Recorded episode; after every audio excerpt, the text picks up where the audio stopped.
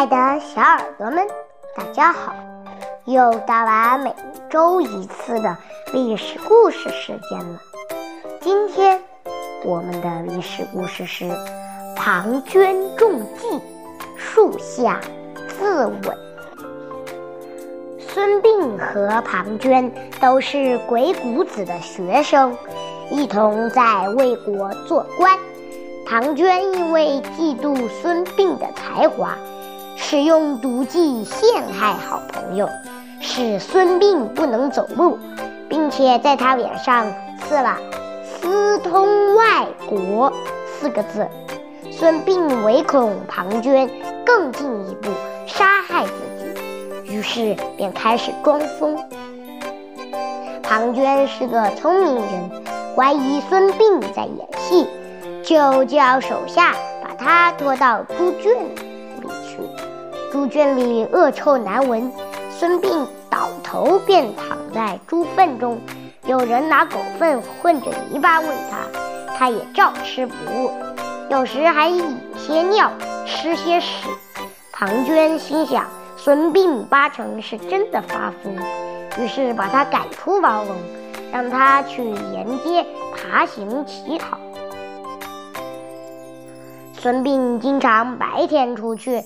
晚上回来，仍旧睡在猪圈中；偶尔不回来，就睡在大街上。有时有又说又笑，有时哭闹不停。街上的人可怜他，就给他一些食物。没有人看得出孙膑在假装发疯。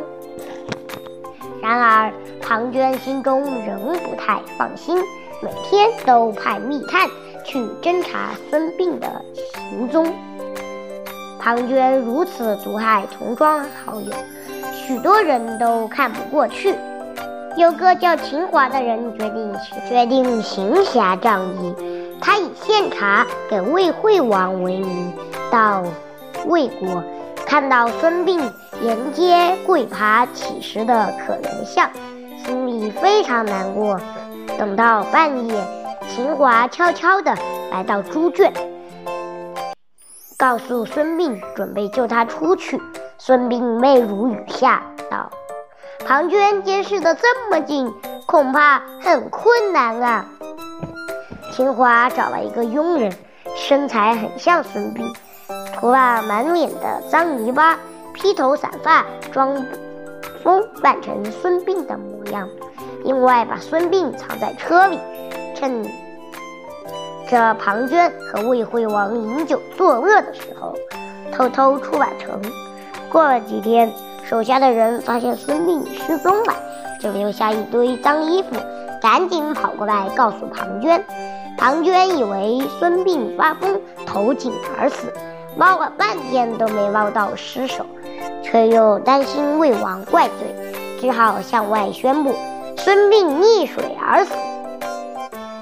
没想到。孙膑早已逃到齐国，准备报仇。不久，魏国派兵侵略赵国，赵国向齐国求援，齐国并便以孙膑为军师对付庞涓的军队。庞涓到了桂陵，远远看到骑兵排成的阵势，正是当年孙膑在魏国摆出，而自己当时看不出的。颠倒八门阵，他大吃一惊，想到莫不是孙膑跑到齐国去了？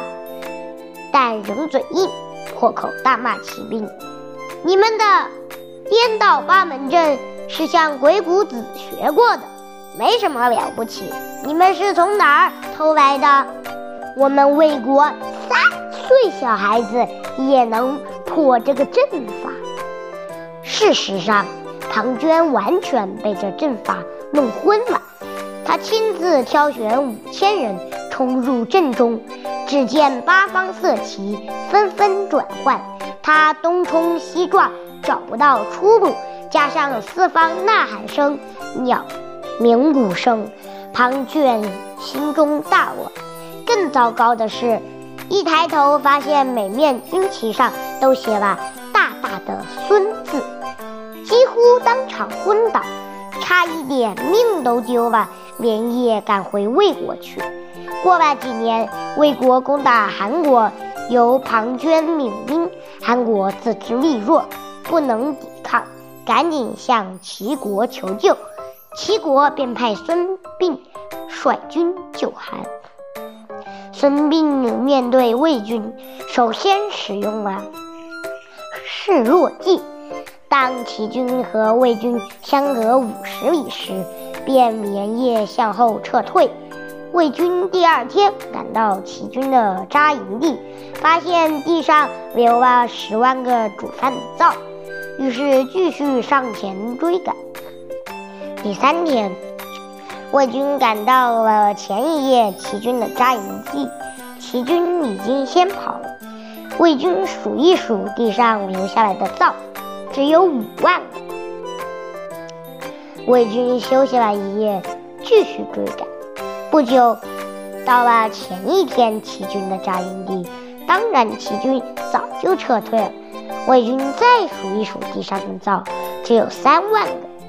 庞涓便向魏军宣布，齐军的灶一天比一天少，表示士兵逃亡很多，骑兵都是胆小鬼，还没打就先跑。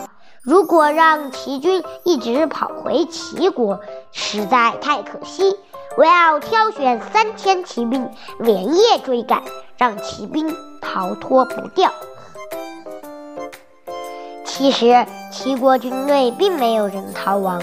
造的数目不断减少，只不过是骗魏军，让庞涓误以为齐军的士兵大量逃亡，士气低落。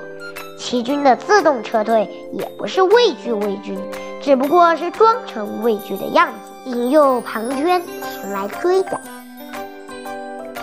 果然，庞涓中了计，对齐军产生了轻敌之心，率领少数骑兵。轻率的快速追赶，和后面的魏国大军脱了节。于是孙膑在马陵设下了埋伏。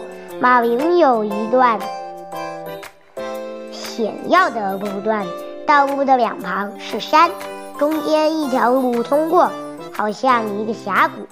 孙膑将骑兵分散到路旁山上的树林中埋伏起来。并且告诉骑兵，在夜晚时，只要看见火光，就对着火光一起射箭。庞涓带着骑兵来到马陵，已是夜晚，忽略了这条峡谷的危险性，便直接冲进了峡谷。这时有前军报告，前面有断木阻路，不能前进。庞涓诧道：“这还不是齐军怕我，故意安置的吗？”正在指挥军士搬开木头时，忽然看到树干上的树皮被剥光了，上面隐隐约约有字迹，就叫兵士举起火把，一看刻的是“庞涓死此树下”，大叫：“中计啦！”话还没完，一时万箭齐发，如大雨倾盆射来。庞涓叹道：“我真恨当时我没把孙膑斩了，否则这小子今天也不能成名了。”他心知以命该绝，接着便使用佩剑自刎而死。好啦，今天的历史故事就到这里。请敬请期待下期《田善的连环计》，拜拜。